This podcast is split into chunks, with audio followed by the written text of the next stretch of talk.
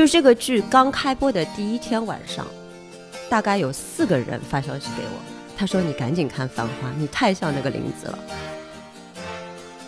他换上了厨师的衣服，我真的好几次幻视孙老板啊！真的吗？真的真的。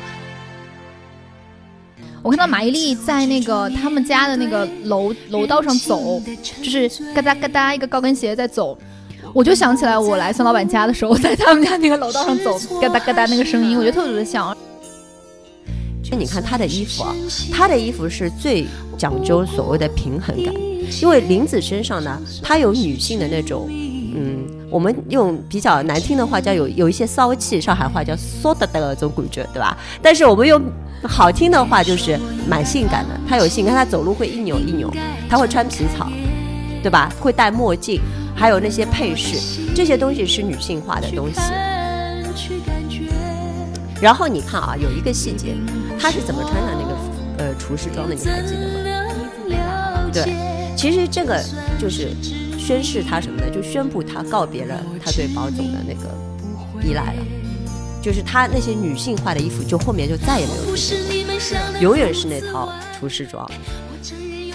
汪小姐她就是一个非常明媚的形象，你看她的颜色都是非常亮的红色系、橙色系，对吧？李李的话是我觉得，嗯，相对来讲比较嗯夸张的一个穿法，就是当当时没有这种什么露背，她不是刚出来的那一集是一个露背的丝绒丝绒裙嘛，那眼神是有杀气和霸气的，他没有那种特别妩媚的东西在里面，但是他只有跟宝总见面的时候，他会把头发放下来，你们仔细去看每一集他吃涮羊肉的时候，他的头发是放下来的。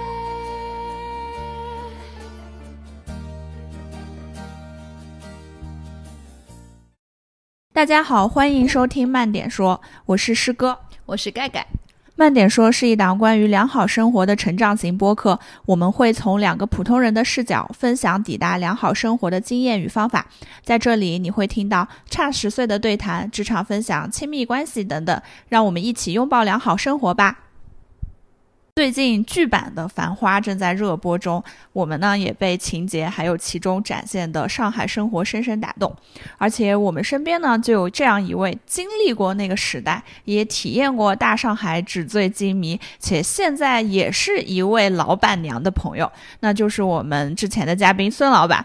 孙老板呢也一定是最适合聊这个话题的嘉宾，所以我们今天就再次把他请来，请他来跟我们分享，同样作为老板娘，他。他对于剧中人物的理解，也请他来介绍一下他所见过的九十年代繁华的大上海。那还是先请孙老板来跟大家打个招呼吧。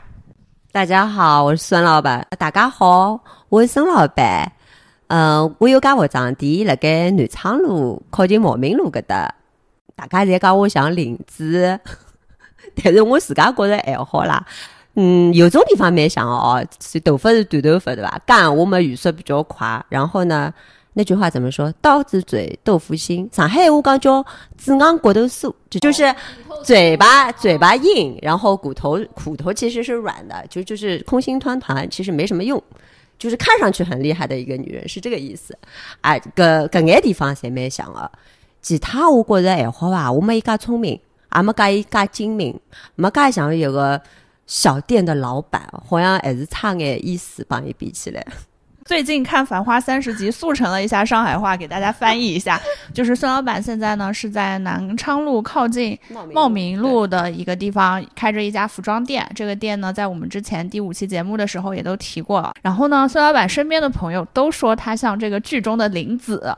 那孙老板自己觉得说是在就是刀子嘴豆腐心这个方面比较像，但是呢，他觉得自己没有林子聪明。嗯嗯。然后啊，两个人都是短头发，就是从造型上看会比较像。对，然后。然后共同点就是还都是小店的这个老板娘，对，又在法租界附近。嗯，你知道吗？就是我现在可以说普通话了，我们不说上海 话了，切换频道。就这个剧刚开播的第一天晚上，大概有四个人发消息给我，他说：“你赶紧看《繁花》，你太像那个林子了。”就男生也有，女生也有。然后我就打开看了，其其实前面几集我没觉得我像他。就我觉得这个人物还是跟我差距很大，因为他看上去是一个，呃，有点小势力的，然后呢，好像很爱赚钱的，就把钱看得挺重的那种上海小店的那种老板娘。我身上呢，好像这方面的东西会比较弱一点，因为我是之前在节目里也说过，我不太是一个很会做生意的一个。一个一个一个店主，所以我觉得我跟他还是有差距，而且我也没有看到他对保总感情的那一部分有那么细腻，是到了十几集左右，慢慢的我才感觉哦，我俩是有像的地方的。啊，其实他是一个非常不愿意表达自己真实想法的一个人，就是我刚才说的，就是刀子嘴豆腐心。其实呢，内心是很愿意付出的，很多东西也是会为朋友。着想为男人考虑，他会去，他不是说了吗？他说我是帮你垫底的人嘛，我就是你的那份保险嘛。其实他为这个男人默默做了很多很多事情，但是呢，嘴上呢看上去就是我要骗你的钱，我要讹你的钱，你的钱都得给我，就那种感觉。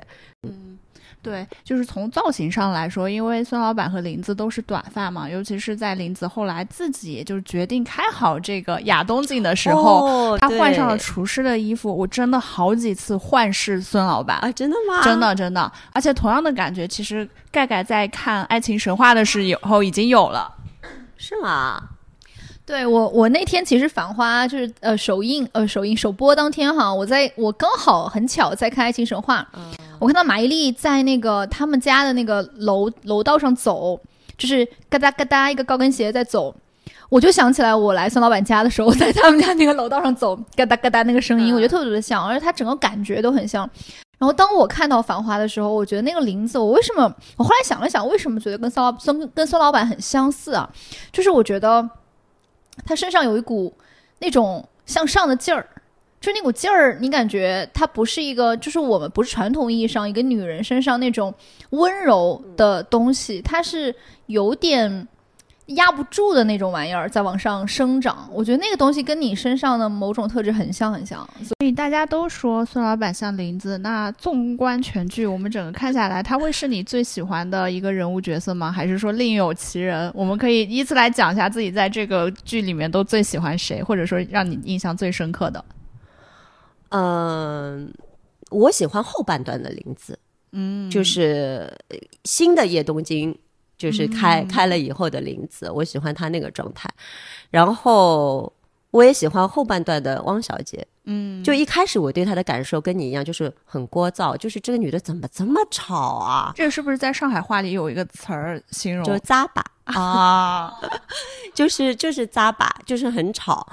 真，但是后面她很感动我的两幕，就是第一个就是保总被金美玲打了一个耳光。就他第一反应是愣住了，嗯，我后来在想，如果我是他，我第一反应应该也是愣住，因为我们不是那种北方女人很野的，好像你打我，我就要马上打回去的。上海女人肯定第一反应就是愣住了，没有见过这样的场面。但是愣住以后，他就觉得你怎么可以打他？就他不是很努力，就他能挡一组啥？挡一组啥？他就在那里拼命的叫嘛。这一幕蛮感动我的。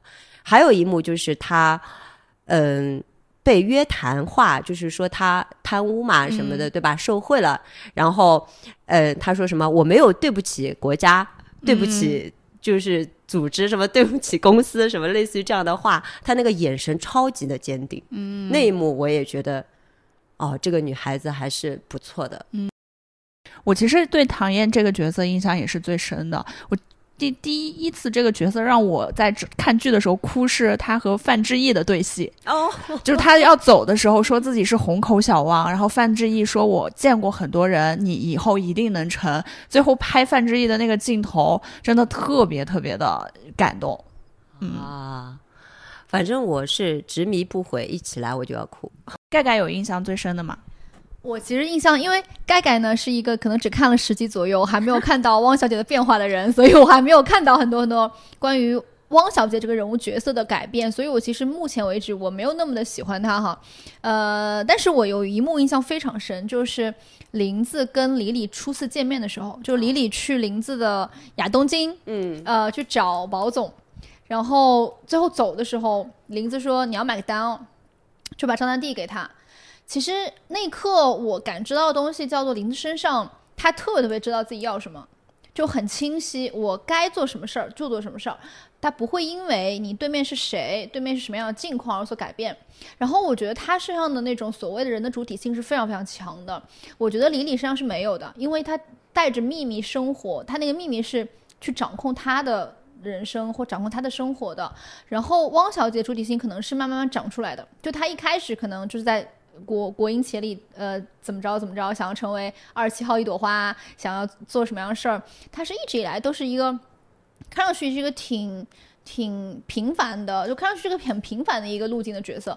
但林子，我觉得他包括他跟宝总最后的结局，都是他主导的，或者是他想要的那个那个状态。所以我觉得他身上主体性非常非常强，就这一幕让我印象还蛮深刻的。嗯，对，这个就是我我说的我跟他的差距，我绝对不可能让李李买那个五百块的单。哦，对。哎，这个其实是我觉得这个林子的这个人物变化，它中间有一个非常明显的时间点，就是林红走的时候，他去包那个钱给他。就是前面你会觉得林子这个人就是充满了算计，坑这个钱，坑那个钱。然后到这里开始，你会发现他身上后来的那种侠气和江湖气。对，这是一个蛮大的一个人物转折点。然后，呃，汪小姐呢，这条人物线，其实我是觉得说她的成长性是特别明显的，她的成长性也有一个转。转折点就是发生在他去给范志毅订金美玲的酒店，结果订不上。他说：“我自己在黄河路混了这么这么多年，怎么连一个包间都订不上？”最后其实才知道这个这条路有多势利。大家是为了保总，可能问了你的当时的关系，但是出了这些东西之后，你到底是谁？其实从那个时候开始，我是觉得他下定了这个决心的。嗯，然后我我其实觉得，呃，王王王家卫王。哦，王家卫王导真的对每一个女性角色都非常的公平，就是他先是把呃汪小姐的这个成长线交代的比较清楚，然后我会觉得另外两位女主的这个成长线好像看起来弱了一些，就不知道他们的前世是什么样子。但是后面呢，他先把林子东京那一段给补齐了，又在最后把李李的在深圳的那一段补齐了，所以每一个女性其实人物形象都非常的完整，包括卢美玲。他也有自己的前世，就是红根的这一段。嗯，我觉得其实对于小人物的描绘，我挺感谢，就王家卫，他把那些外地来上海的，尤其是女性角色。打磨的，其实我觉得范总也算是一个很好的外地来上海打拼的一个角色。很明显哈，就这些小角色让我觉得很有意思。为啥呢？他刻画出来非常不一样的状态。像敏敏、像小江西、像 Lucy，他们是一种状态，可能还还有点不太一样哈。像范总是另外一种，你会明显觉得他在想想说上海话，但又说不清楚 的那个感觉。对，他想融进来，但他融不进来，他怎么去自处嘛？就是我觉得。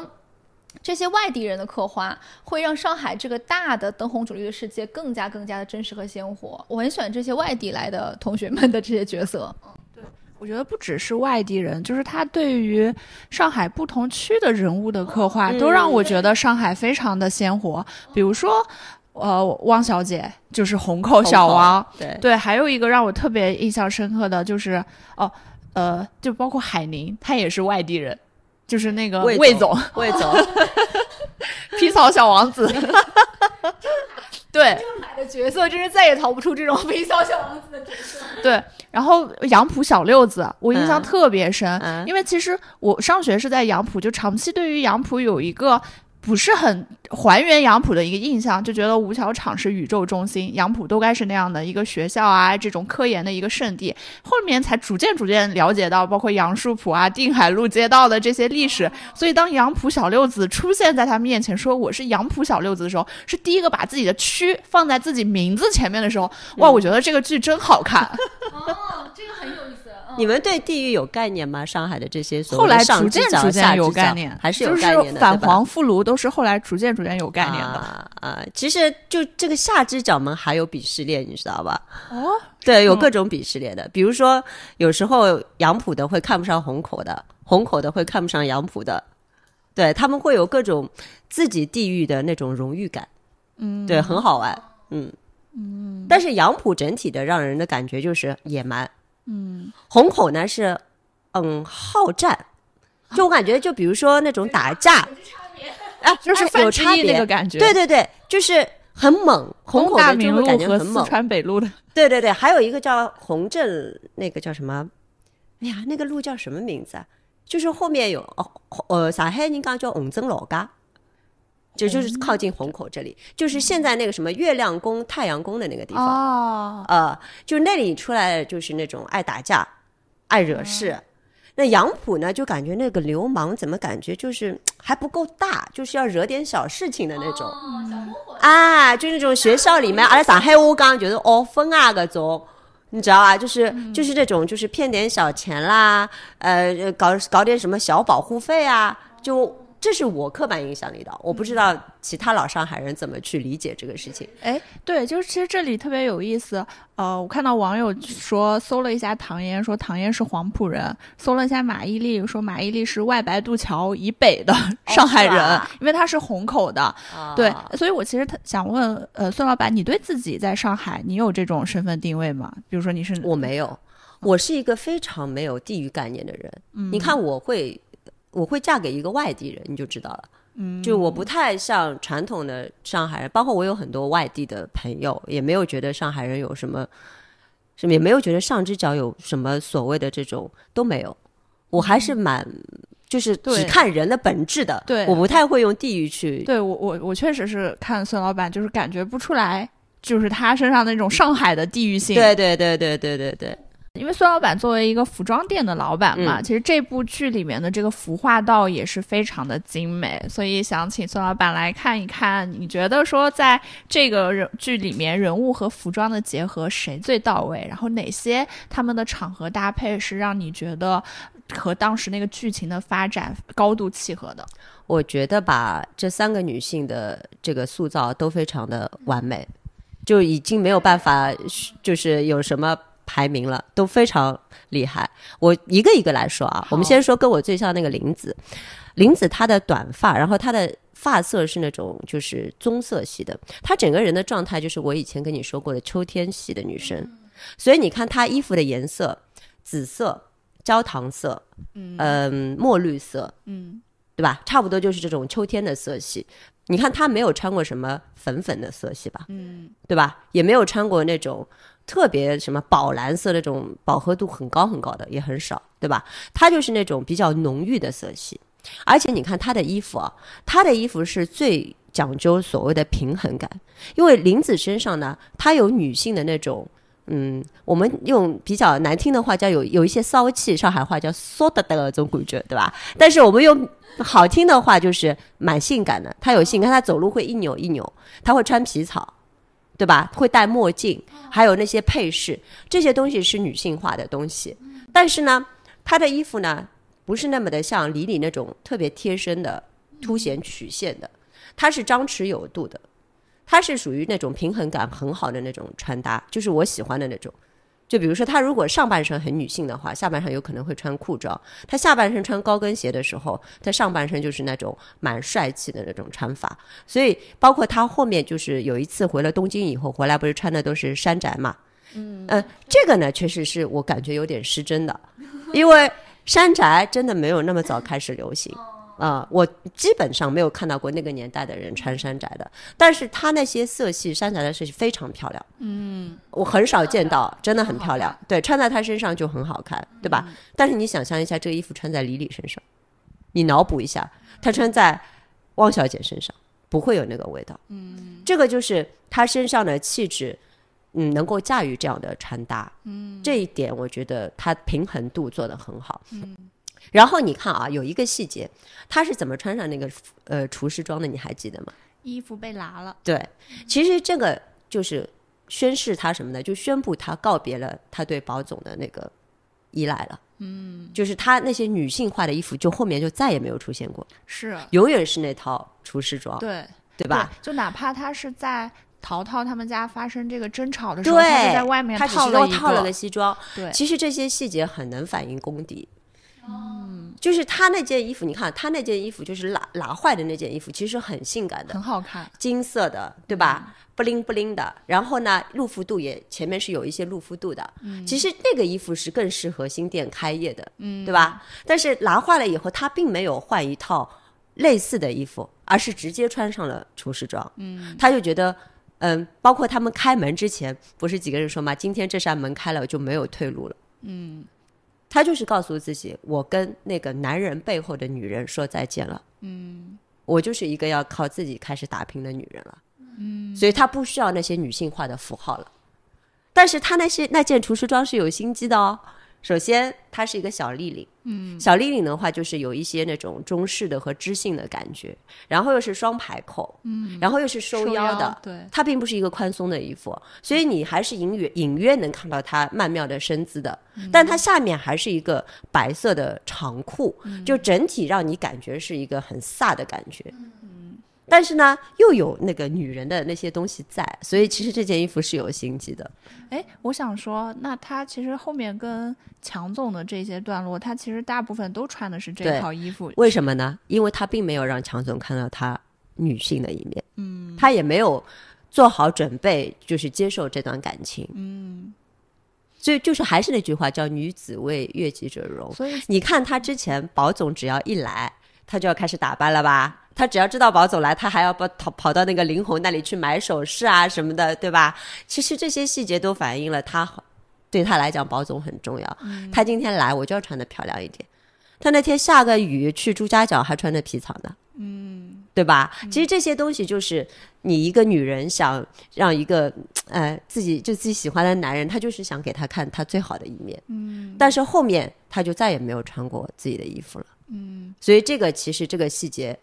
你很能明白他这个人物的性格的一个转变，对，所以其实看这个穿着的搭配，也能够看出来说，比如说这个女主和这个男主，他到底最后会是一个什么样的发展？他的心到底有没有向他敞开？对他没有，从来都没有对长宗敞开过。哇，这个好有意思啊！我之前没有对服装，就是它折射出来人物的心绪的变化有这么强的理解。我觉得这个还真的挺有意思的。对嗯，然后我们，我打打嗯，哦我突然想到，就是其实这个剧从一开始，宝总就亚搜为他换衣服的时候，其实就说明了说衣服对这个人其实也是这个剧的重要性。人靠衣装嘛。然后我们再说那个汪小姐，汪小姐她就是一个非常明媚的形象。你看她的颜色都是非常亮的红色系。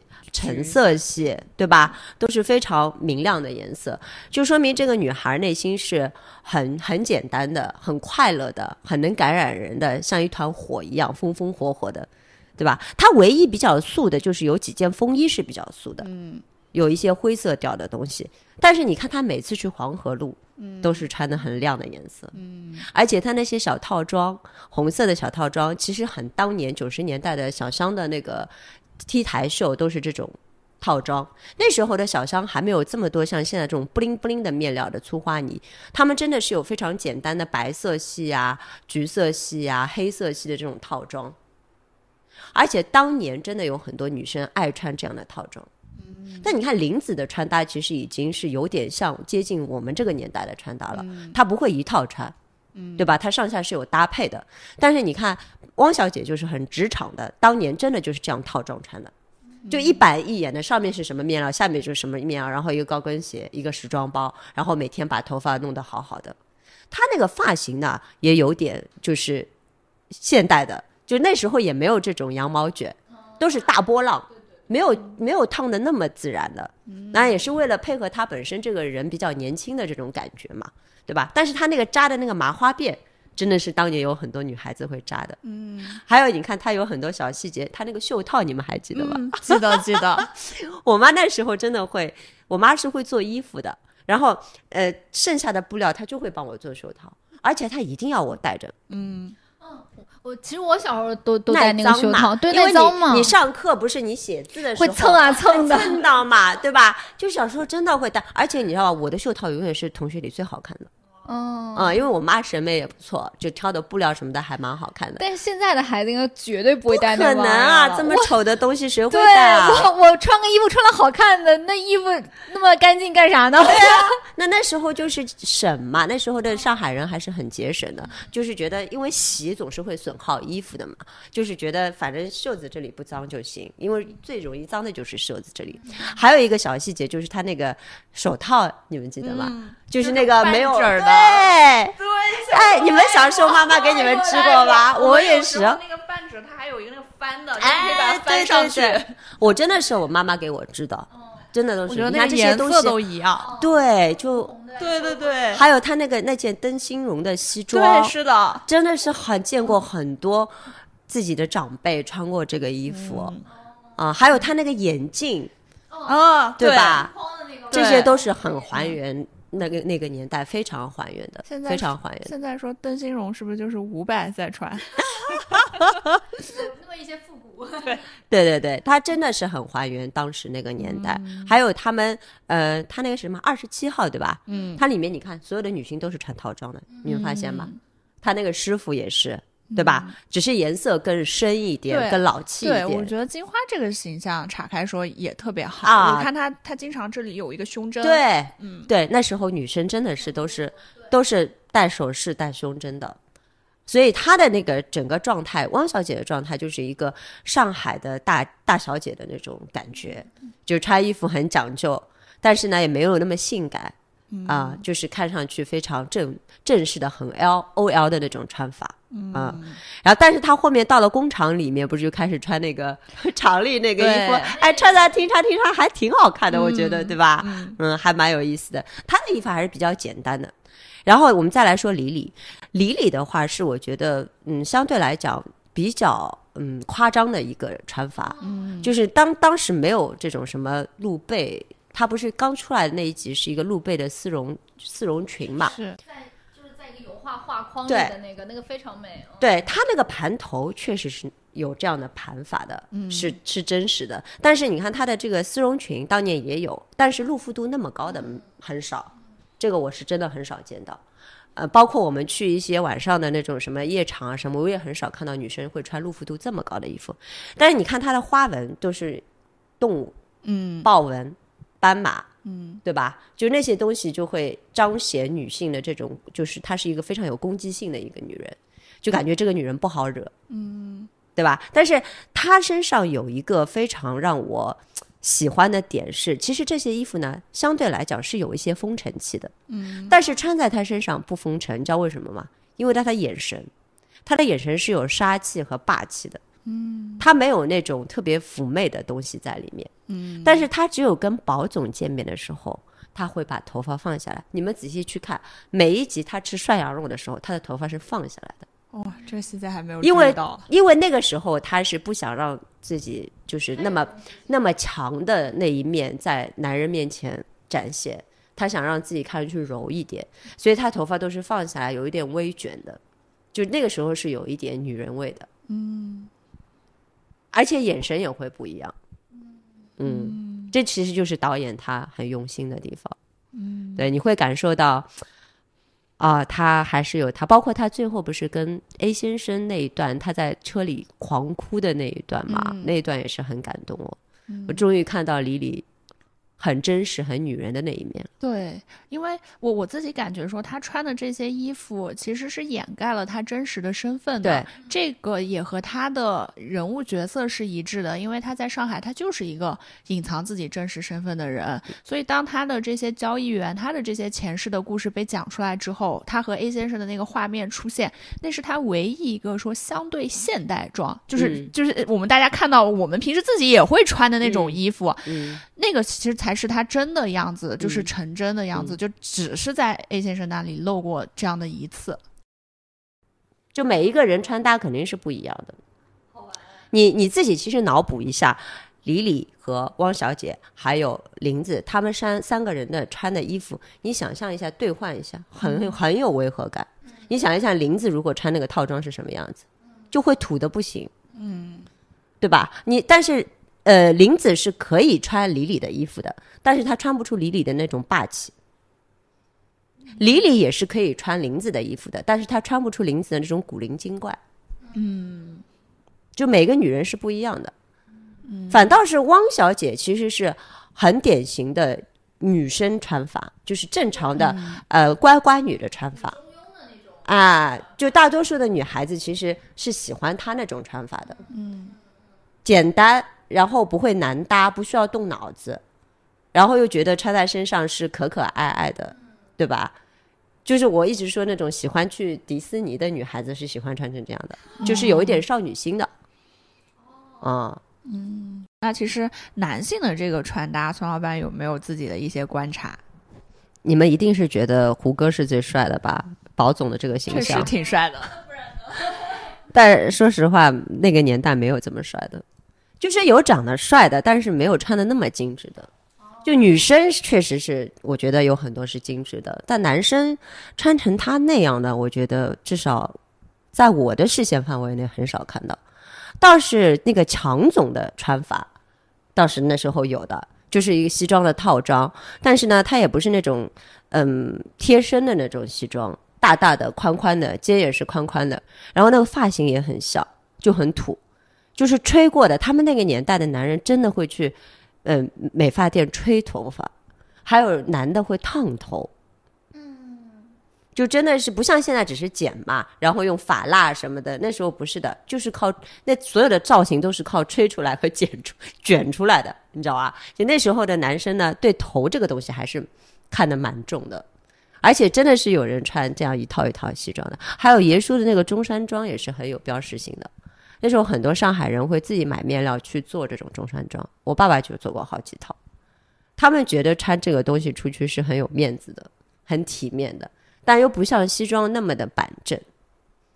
那时候像穿成强总和宝总这样的，一定是做生意的，上班基本上没有人穿成这样，就是那种出入于五星级酒店，而且那个年代的男的喜欢去哪里谈生意？我跟你们说啊，就那个和平饭店的楼下，花园饭店的楼下，哇，就是这些呃五星级酒店的大堂里面谈生意，是一个很体面的事情。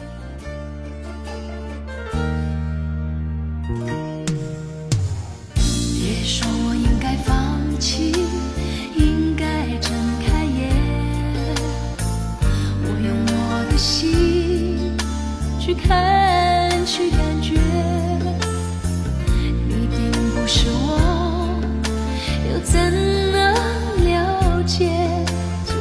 是执迷，就让我执迷不悔。我们还有客人私信我，他说看了这个东西以后就很怀念那个年代，好好穿衣服，会去为自己买一件很贵的皮草的年代。就是那时候真的是女人很舍得，就比如说她身上这种貂啊，如果贵一点的有十几万，便宜一点的也要三万四万。嗯，但现在的女孩子有可能三千多、四千多买一件这个衣服，她都不舍得。嗯，但是当时你想，那个钱其实真的是可以买房子的。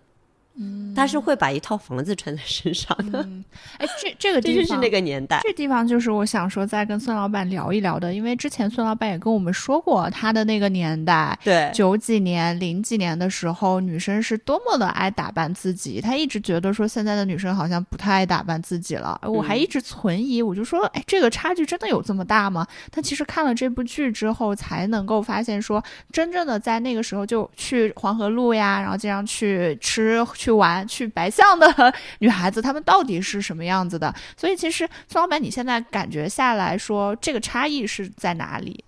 他们背这个行为背后的这个差异？我觉得主要的差异还是生活状态吧，因为所有的快乐必须在吃喝玩乐中才能找到。嗯然后那个场景，就是包括我们现在很多客人会问我这个衣服什么时候穿，嗯就是那时候有太多可以展示自己美的一面的场景了。其实你看李李他穿那些衣服，在他的至臻园里，你不会觉得有违和感吧？对，对，所以那时候我们比如说蹬个高跟鞋啊，穿个貂啊，我有很多很多的皮草，然后你皮草脱去以后，里面只是一个很简单的连衣裙，嗯，就不像现在了。你我这种衣服我以前是没有的，真的 一件白色的 高领打底衫对，，我现在穿的一个白色的高领毛衣，嗯，就这个以前如果穿去酒吧或者是去高级饭店吃饭，会被人笑话的。嗯。我们那时候还是要面子的，嗯。就是感觉我今天不能输，就是我我我我我不能穿的格格不入，就大家还会讨论的，你今天穿什么，我今天穿什么，就看着穿的要有协调性的那种感觉，嗯因为那个灯光。就是那个黄河路灯光是真的，真的就是这样。然后水晶灯都是层高很高的那种饭店，嗯。就你在那个地方，如果你穿的不闪耀的话，你就感觉好像今天白来了，嗯会有那种场景让你愿意打扮自己。嗯，那个是属于少数人的吗？我觉得只要出去玩的女孩子都会打扮，除非有些女孩是她不出去玩的。嗯，我其实很想问，就是孙老板那个年代的，包括你们出去玩的这些女孩子，她们是一直都这样吗？就是是说从小，因为其实在我的视呃视视角去看，就我们从小并不鼓励被打扮，你们是从小去会呢？啊，不是，嗯那父母肯定也是不喜欢你打扮的。嗯，那爸妈会觉得你把心思花在这个事情上面，有可能学习就不好好学了。嗯，我们真的有自主的能力和权利去打扮自己，也差不多到大学的时候，有点零花钱了，或者自己去赚点外快啊，呃，打些工啊，然后就会开始花钱打扮自己。就是我们那个年代，就是男生为女生买东西是很天经地义的。嗯，就比如说那些貂，我肯定自己是买不起的。但是男孩子会就就会为女孩子买单。对我其实今天听那个 C 总在节目里还说说他。就他，他因为他是大概一六一七年还是一四一五年左右来的上海嘛，他说他去那个哪里纯 K 唱歌，然后就说那个那个场子里面就是很多男女生在一起，然后说要买单了，然后女生立马就不说话了，然后男生直接冲去买单了，他觉得非常不可思议。但是在当下，就是那个时候的上海，觉得好像觉得很正常，就女生从来不买单的，就上海男人说。几年，我我玩的时候零几年嘛，我们那时候就不可能有女生会买单的，这是不可能的，你知道吗？所以你们跟我讲 A A 制这种东西的时候，我就我就是，我就真的心里想骂人，我就觉得男人都怎么回事情？就那时候根本就不可能有女生买单的，除非比如说啊，比如说你今天过生日，比如说我今天过生日，然后我也没有男朋友，那大概这个单是我买。啊，但是我我们以前玩在一起那种侠气是侠到什么程度？比如说我玩到一半，我去买单的时候，发现单已经买掉了，经常有这种事情的，而且那时候单不小啊、就是我们那时候，比如说唱个歌、开一些酒啊什么，一晚上玩掉四五千块钱很正常的，真的有人会去帮你把单买掉，你都不知道最后是谁买单。嗯我，其实发现这里需要我们跟听众们一起跟孙老板对齐一个概念，就是出去玩的女孩儿。因为我们比如说，其实自己日常也会出去玩嘛，比如说去呃约约个饭啊，约约个干什么的。但其实这个玩跟孙老板你们当时候的那个玩，应该概念上，我现在看下来不是不一样的。对，不对，一样。那这个玩你你觉得，如果用你用一句话形容，或者你概括一下，那个是玩其实就是上海人说的“白相人”，就是我会给人“把小宁”那种刻板印象。就比如说林老师，他当年刚刚认识我的时候，我们是在另外一个公司，他不跟我讲话的，他觉得我跟他是两个世界的人。嗯，要么就是打电话在约酒吧，要么就是什么打牌，要么就是什么，反正天天都穿的就是什么貂啊，他一直看我穿貂的，他觉得这个女的跟我不搭嘎，这个女的是混社会的，就是那种感觉。是是不是就是有一点场子上混社会，然后去具象一点就是去夜总会，对，去去去酒吧，嗯，呃，反正就是喜欢周末男男女女在一起玩。就是那个去酒吧和我们现在去巨富路的酒吧。哦，不是那还不是一就是和去公路商店坐啊马路牙子上喝绝对不是一种，对，所以我觉得理解我们的差异点的关键就在于理解大家当时玩的那个东西和那个人群，对这个是一个关键。对对，嗯，嗯我现在觉得说这个这这些玩。应应该在现在还是存在的，但它好像不存在。比如说我和盖盖的这个世界里面，因为我们代表了一种就是工作钱嘛，不知道有没有时间嘛，肯定是没有的这一部分人。孙老板讲的，就是我刚才想，这些女性的角色，她的服装都是看上去是被导演设计过的。我是要匹配你这个角色性格和当时的情绪，所以我给你设计了这么一个服装。但其实你会回到我们的现实生活里，我们多少人是为自己设计过的？就那个事儿其实挺重要的，就是我我我们可能长成了一个，比如说我就是每天穿卫衣，穿一个马甲出来。就是这么着一个人，我就觉得我穿这身儿，我去一个很高级的酒店，我也这么干过哈，我觉得没完全没问题，这反而彰显了我是谁，就是我觉得我自我更重要。但其实呢，嗯，又回到了为什么我没有怎么设计过自己，是因为我们的生活就是上班下班，然后回家。是。的，是的，当你有那种玩的场景，我就不信你今天圣诞跟好朋友有一个聚会，明天那个啥跟男朋友有个约会，你不好好折腾一下自己，不太可能。但其实我们现在这种折腾，就你知道，我曾经之前我们在上班的时候啊，就我还比较小的上班的时候，就是比如说晚上六点多了，准备下班了，然后你在呃那个公司的洗手间化个妆，就是知道你晚上去干嘛了，就这种感觉，就是我觉得那种场景在我的现在的生活里越来越少了，就是大家好像下班儿就是吃饭回来接着干，就这种感觉。嗯，我觉得年轻人生活被被剥夺的非常非常。对我们以前没有像你们这么忙碌，没有这么快节奏的工作，嗯，确实是。虽然节奏不快，但经济依然很好。我们现在就是也是还好，因为我们那时候比较有安全感，就觉得自己的收入会越来越好，因为那个经济整体是往上走的。嗯，你就会觉得没关系啊，我今天花完了，明天还能赚啊。嗯，啊，没关系啊，我我这个男朋友没有了，下一个男朋友会更好。嗯，就是会有这样的自信。其实我们看到宝总啊，他们在这个片子里出手阔绰，其实我们都是身边真的有这样的男的，我们真的有，嗯，就是谈恋爱的时候就给女孩子买房子的，但是最后也没要回来的。你说的这种呃玩的这样的人，其实在当时和在现在其实都是少数。你你会觉得吗？就是我觉得可我们那代人肯定比你们多，因为我们没有互联网啊。那你平时在家干嘛呢？你肯定要出来社交啊，哦，对不对？你们现在可以周末在家捧着个手机看《繁花》，我们那时候看电视就是要坐在电视面前等。我我到现在还记得，有一次他们让我出去跑，我说你们等等，让我把《快乐大本营》看完。哎我发现那个时候的那些那些线下，其实能够把你们这样的一群人更集中的集中在一起。但其实现在你在互联网上看到的是一些散点的人，然后对啊，你们现在有的群啊，你们直接在群里面说话你们面对的。其实是一个大，就是更大众。我我反而觉得说，这有时候可能是一个一一些权利的平等，或者说是什么权利的这种下下放也好，因为可能当时属它是属于少部分人，我可以有钱去那样玩的。哦，那是这样的，我觉得有钱是我们那代人是这样，有钱是有钱的玩法，没钱是没钱的玩法。哦，比如说有钱，我们那时候就去钱柜；没钱就去那种呃更便宜的，类似于好乐迪或者比好乐迪更差的，但是都要玩的。嗯，我觉得很少有人不玩，很少，我因为要社交。嗯。嗯，你比如说你进入大学以后，你有可能高中同学要聚会吧，然后你进入职场以后，大学同学要聚会吧，而且我们那时候聚会会很频繁。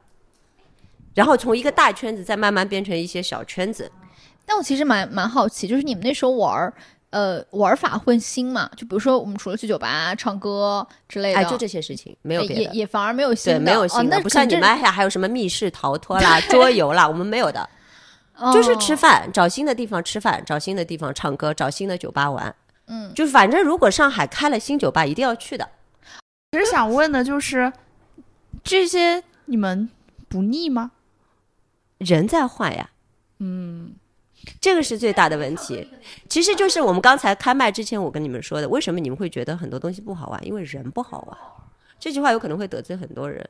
嗯，就是我觉得这个跟经济跟就是在繁荣的这个背景下，才会产生很多有趣的事情。那现在整个大环境就是不好，在一起说的都是很丧的东西，嗯，肯定是不好玩的。那时候就是我们感觉一个月没见，人身上会发生很大的变化。我觉得现在我们有时候也会失去，真的会失去对于人的一个好奇心。啊，就是，我，比如说我，我孙老板刚刚提到的大大学聚会啊、前同事的聚会啊这种，我们可能就是变成了一个在微信上的互相打招呼，这个事儿就这么过，去了因为你。们现在有朋友圈、有微博，你们不见面，你们也知道对方在干嘛。我们以前没有啊，那不得定期汇报一下你在干嘛吗？确实，是不是？而且那时候还没有结婚，也没有孩子，那当然想知道对方的近况。女生在一起就是八卦，最近又有新的男朋友啦，又有男的追我啦，干嘛啦？男人在一起就是讨论最近又有什么生意的机会啦。就以前的男生不仅仅只是打工的嘛，就我们那代人。真的，我们那代人，呃这这句话确实很伤人。就比如说比我大十几岁，七零后、六零后，很多都自己出来创业的嘛。那你会，他们就会在一起讨论新的商业模式啊。而且那时候不是热钱很多嘛，就这个会介绍新的那种什么投资人给你认识啊。就你会，我坐在旁边听他们讲，我都觉得很开心啊。嗯，对吧？那你每天都是很有意思的事情，就是你有很多想学新兴事物、想了解新的故事的这种欲望。但现在我就觉得，真的这这样的东西很少，这样的故事也很少。确实时代会不一样，就是信息的传播、这个传递，还有人和人之间的交流的方式都不一样对样。对，其实我的感受反而有点不太一样，就是比如说我我遇到一些新的人的机会，我觉得更多了，而且更多元了。那你觉得他们好玩吗？呃，我觉得好玩的，但关键是在于现在真的没时间，这是最大的问题。啊就是之前我们能够大家能够聚在一起，能够线下聚，不光是因为有场地、有地方，也有这个诉求，然后大家在一起玩儿，更多的也是因为你你就有那个时间。当你有时间的时候，你就会想你怎么玩儿，啊，这是一定的。你不会想有时间的时候，我想我怎么工作，不会的，你就想，哎，我怎么玩儿？我今天玩啥？但是当你没有时间的时候，你就算是有一帮有意思的人，我也不想约了。包括我们现在，我都不知道说你是 I 人，你是 E 人，会不会给人带来一种你不出去跟别人产生交流的这样一种一些借口？就其实有些人说，哎，我就是很 I 啊，你不要让我非得出去，我就是喜欢自己待着。但其实没有人是不需要别人的，就没有人是不需要那种交流感的，其实一定是都需要的的，一定是需要的。但是他可能会给你，就是因为我们现在的工作状态需要你。I 人在工作上释放太多 E 的成分了，你在生活里你只能 I 进去，但是你可以一打开的，你打开的那部分你都花在那些跟你没关系的 工作上了。我觉得这个东西是真正真正侵蚀人的很大的一部分。对，所以其实现在，呃，我觉得玩这个事情，你有钱。有时间有人，钱现在不是最重要的条件，因为你有钱有钱的玩法，没钱有没钱的玩法。但是时间和人两个要素缺一不可。那现在可能就是大家一个是没有这种有趣的人，然后更重要的一个原因是我没有足够的时间。我有时间的时候，我就已经想先自己跟自己处，而不是说先自己跟别人在一起相处。嗯，所以其实工作真的对于我们这代人的塑造还是挺重大的。是嗯，是这么说下来，确实各种因素都有都有。嗯在讨论《繁花》那那那那个年代，以及我们这个年代，大家其实对玩儿的感受是不一样的。为什么我们对于玩儿可能觉得它没那么近了，或是我们很难真的玩儿起来了？是因为工作侵占了太多时间。那我们讨论到工作真的值得 侵占太多时间吗？但是我觉得蛮有意思的是，我就回到意义感这件事情啊，我突然有个疑问，叫《繁花》里的人在追求意义感吗？就大家在生活的时候，是只是在生活呢，还是说我觉得他们不是为了意义而去生活的，而是生活出了意义吧。嗯，是因果关系是倒的，我觉得。你有没有觉得他们其实特别会生活呢？对啊，就是那碗泡饭的八个小菜，我就已经让我很震惊了。我跟你说，我小时候吃泡饭就是这么讲究的。哇，因为我爸是一个很懒的人，他早上喜欢做泡饭给我吃，但是呢，配菜我是有要求的，一定要有醉蟹、黄泥螺。有醉蟹还吃完泡饭，哇都能就是如果只是给我点榨菜，我是要发脾气的，我要发脾气的。我说这个什么东西啊？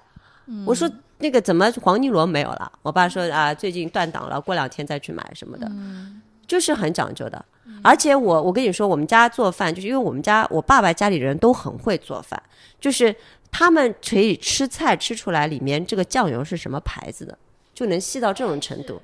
嗯，我们我们一家人，如果我带他们去吃好吃的东西，他们一定要研究出来这个菜是怎么烧出来的，还让厨师过来。嗯，就是他们还会打赌。这一定是放了什么，一定是怎么做的，然后干嘛干嘛，然后一定要让厨师来说出来到底是怎么做出来的，就是这么讲究的生活。穿也是，就是我之前跟你们说过嘛，我为什么那么喜欢穿？因为我妈是自己会做衣服的，我爸是自己一定要去买面料，包括对香云纱这种面料的认知，都是我我都是通过我爸来的。就是他会带我去逛面料市场，然后他会找自己喜欢的裁缝帮他做衣服，包括到每个盘扣用什么配色，他自己都会去跟裁缝说。嗯，其实这个东西就是耳濡目染嘛，就是我们家就是蛮讲究吃和穿的，但是不代表我们有钱，就是很很爱很爱这样生活，就是这种感觉。哎，那孙老板，你现在看，比如说，其实你看我们买衣服，或者其他女生，她也她也买各种各样的衣服，但是可能没有那么好的质感。然后你看现在的人吃什么预制菜、素食，你自己心里是不是觉得？我其实蛮鄙视的，包括包括这个，我前面路过南昌路走过来也是，有一个很小的，大概就这么小的，里面坐了大概四呃四呃七八桌有的，就人跟人挤到根本就没有办法，就是比如说我们现在这样坐在一起吃饭讲话，旁边一桌一定是听得到的。嗯，对这种环境我也是不能接受的。嗯，因为我觉得吃饭还是一个蛮私密的事情，而且我就感觉人连个走路的地方都没有。对，那你看，从精致到大众，其实大众的东西，大家现在看到的淘宝，甚至现在的工厂，现在都在做这个白牌嘛，它又创造了另外一种商业意义上的繁荣。它的这个繁荣跟繁花的那个繁荣又是两种的繁荣。繁荣那个繁荣是数字上的繁荣吧，不会给你带来幸福感吧？你会觉得有幸福感吗？吃预制菜会有幸福感吗？确实不好吃啊。跟我刚才给你们煮煮的那个东西的幸福感还是有差异的吧？我觉得。其实我觉得做菜这个事儿，我就拿做菜来说哈，就预预制菜的幸福感来自于简单、方便、快、嗯便捷然后你你看上去你似乎为自己省下了一些时间，然后你又拿这些时间来刷手机，陷入了另外一种东西，对，投入了工作也好，对。然后呢，那如果你自己做饭这件事情其实是挺累的，但你真的会有幸福感。嗯、对这个我觉得这个这个事儿。它是一体两面，就是看你怎么选，它都是一种我觉得原来我们觉得理所东西应当的东西，现在都变成了奢侈品。但是我觉得这个奢侈品还是得要有，就跟女孩子要有一个好的包是一个道理。就是我觉得你可以不用天天做饭，但是你得一个星期做一次饭，或者是两个星期做一次饭，治愈一下自己。我觉得这个还是需要的。哎，我我真的发现，因为现在很多人都在说，其实看《繁花》的时候也是在怀念那个时代嘛，就是当时的那个对，我们在怀念那个时代，你们在追溯那个时代，追溯我们对吧？对，嗯，对，然后其实你看现在的经济，大家说会生活，可能是基于现在的经济快速发展，呃，现可能是基于现在的这种工作的快速，这种快速的节奏。我吃预预制菜，反而可能变成了一种我会生活的体现。啊，就是会生活的这个概念，在不同的这个经济时代也在发生着变化。明白。现在预制菜有可能它是比这个外卖更好的一种替代品，它又成了一种大家生活的解决方案。所以这种经济的底色，其实决定了很多的这个观念和我的生活方式，包括我们在讨论的很多的概念，都在发生着这个变化。哎，我觉得我觉得特别有意思，就是现在大家看的什么东西是什么样的预制菜最好吃，大家在以这样的接受这样的模式下去找一个更我还听了那个 Bacy 的那个节目，哦他有一期是专门请了一个做预制菜的人来分析哪些预制菜是可以买的，哪些预制菜是不能买的。嗯，就是预制菜里面还有鄙视链，就哪些是保质期 OK 的，哪些是不 OK 的。对嗯，而且有钱没钱这个事情也确实是因为现在大家真的都没有这种，尤尤其是现在储储蓄越来越高嘛，嗯大家都是觉得说我这个钱要以备不时之需。可能对于刚毕业的年轻人，他们到底要在哪个城市生活？呃，在上海就要支付一些高额的房租，嗯，要这个生活成本对他们来说是很大的。也确实说，我想要再追求一些更精彩的生活，我可能就是在淘宝上去买这种一百块钱买十件，就是就是理解例子是，这样我理解，我理解。嗯嗯嗯，是很难平衡这件事情。嗯对而且就是，就像你刚才说的，节约下来时间，宁愿多刷一会儿手机。他觉得那个快乐有可能比好好做一顿饭的快乐来的简单一点吧？嗯，对吧？嗯，所以我们去理解有一些事情的时候，真的不能脱离的那个时代的环境和当时的那个经济环境去看这些事情。是的，嗯所以我一直说你们是算你们这一代人女孩子里面比较会生活的，嗯，在这个就是现有的这个经济条件下面，已经把生活过得很好了。我觉得。那我很好奇啊，因为你们没有经历这个年代。其实，呃，说实话，我也不是那那个年代的人，但是我赶上了一个末期嘛。我刚才也在跟你说，就是我小时候，我爸爸会带我去黄河路，我姑姑也会带我去那些地方。我跟他说，那时候吃饭的那个包厢里面真的是可以唱歌的，就是以前唱歌跟吃饭是一起的。对，就是因为我小时候爱唱歌嘛，我很小就喜欢唱那些流行歌曲，然后我们家里的人就就把我当成就是一个小演员，就是他们在唱歌，我在旁啊，他们在吃饭，我在旁边唱歌，就是我是经历了那个年代的，但是呢，呃，我包括那些形象也非常，就是我给我说，我今天还说了那个范甜甜那个角色，那个发型，那个穿的衣服，真的就是当年黄河路的老板娘，还有乍浦那些老板娘的发型和衣服。就那个花衬衫简直就是一模一样，嗯，一模一样，而且那个胖胖的那个样子，嗯，其实没有李李那么美的老板娘的啦，对，真的没有。一开始网友就说，感觉卢美玲开的金美玲会比至臻园好吃。对，她最像老板娘，她是真的最像当年的老板娘，所以，嗯，我看这个剧是因为我有很多代入感，我是上海人，我经历了一些东西。你们看也会有吗？就是我我很好奇，就为什么很多九零后，包括也不是上海人，会那么关注这部剧？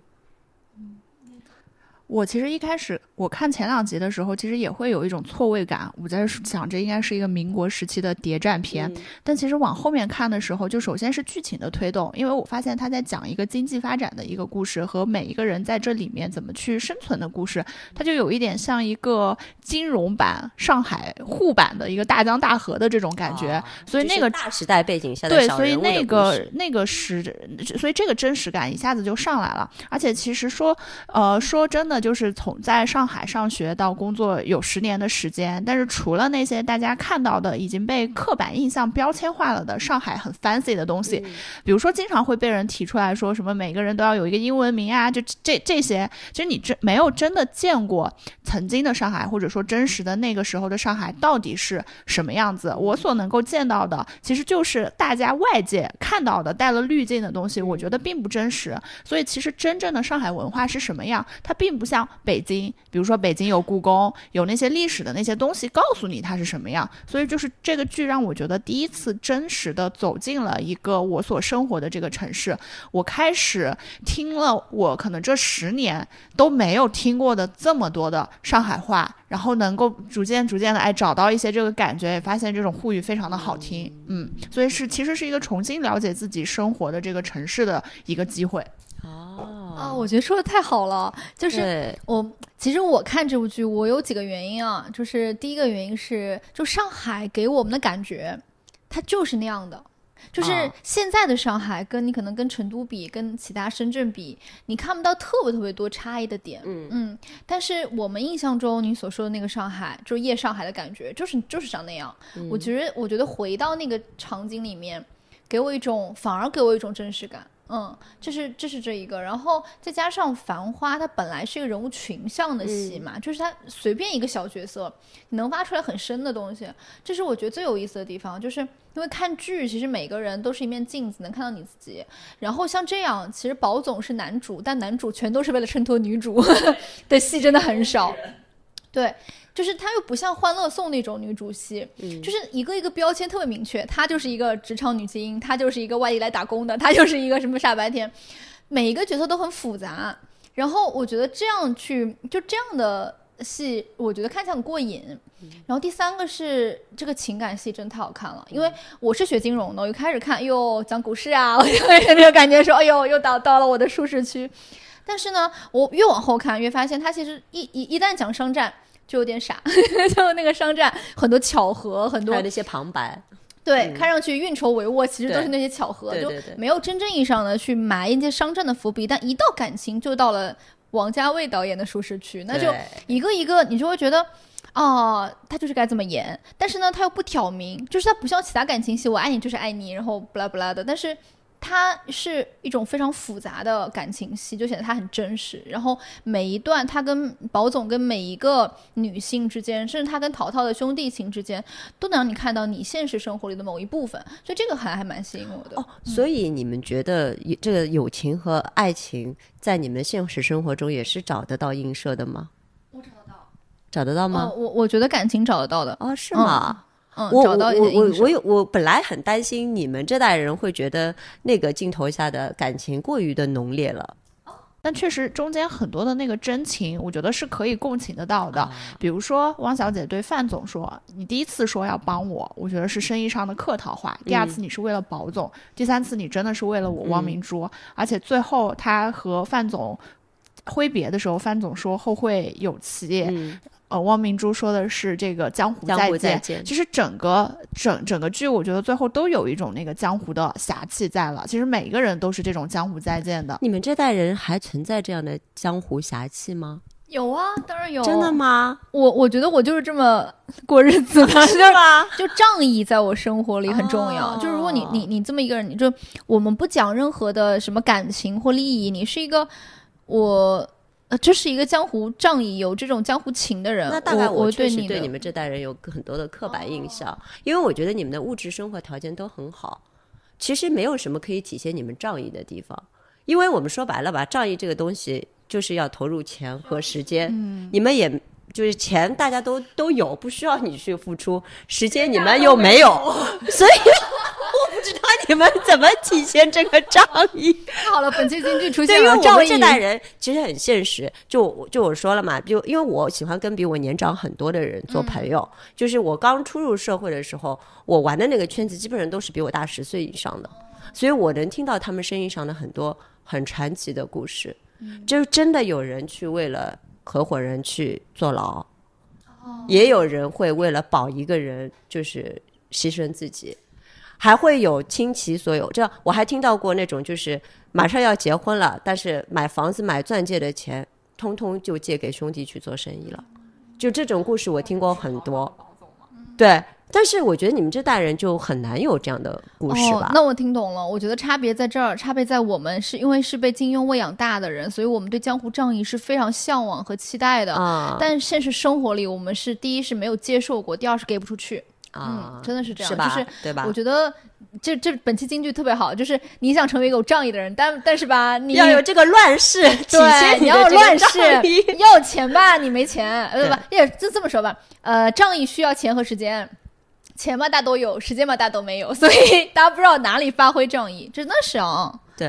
大家都需要所以。所以我我我的印象是，你们看这个东西不会有那么多的共鸣，但是你们其实是羡慕和向往的，对吧？对对的，啊就其实很多人都会说，呃，会羡慕当时的那个时代，因为那个时代是日新月异和欣欣向荣的，的每个人都能够在那里找到机会。真的，我我我自己看的时候，还有一点触特别触动我的，就是还有一点让我对这个剧越来越感兴趣的，其实也是它所呈现的这个和我小时候经历过的差异。就其实它已经呈现的是九十年代那个人间上的那一群人他们的一个生活样貌，这些其实是会慢慢传导的。它可能是在零几年的时候传导到，比如说我们家的那些地方，所以你可以感觉得到你是受到那个，比如说上海的有一些好东西是在逐渐逐渐波及过来的比如。说那个蒙蒙蒙孟特特娇，对，就就是比如呃比如说什么孟特娇，然后包括我看到我们下期节目的那个提纲里面，另外一位嘉宾给我们写的花雨伞，啊就这些牌子，我小时候也都见过，我觉得他们未必是真的。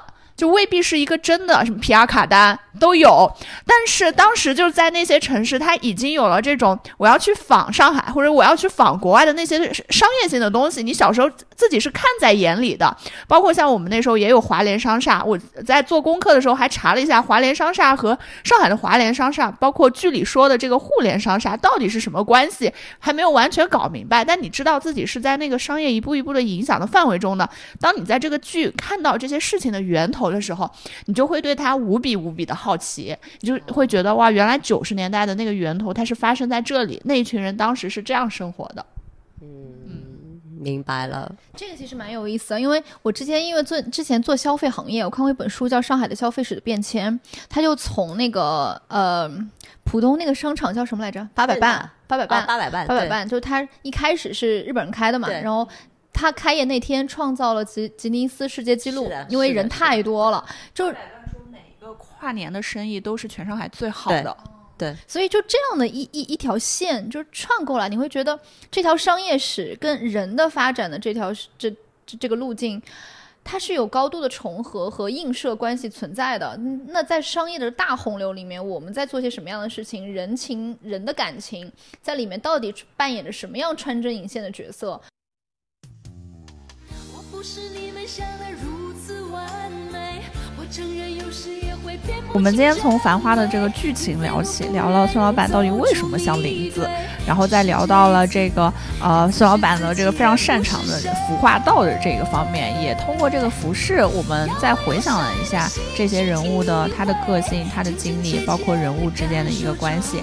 所以这部剧总体来说，我觉得真的是非常非常好看的，就是推荐给大家。如果看完了的话，可以带着这些细节再去二刷；如果还没有看完，也可以继续去体验他们的一些人生跌宕，还有我们整个的时代发展的这个故事。嗯，好，那我们今天的慢点说就到这里啦，我们下期节目再见。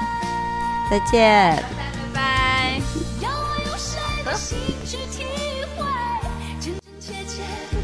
受周围，就算痛苦，就算是泪，也是属于我的伤悲。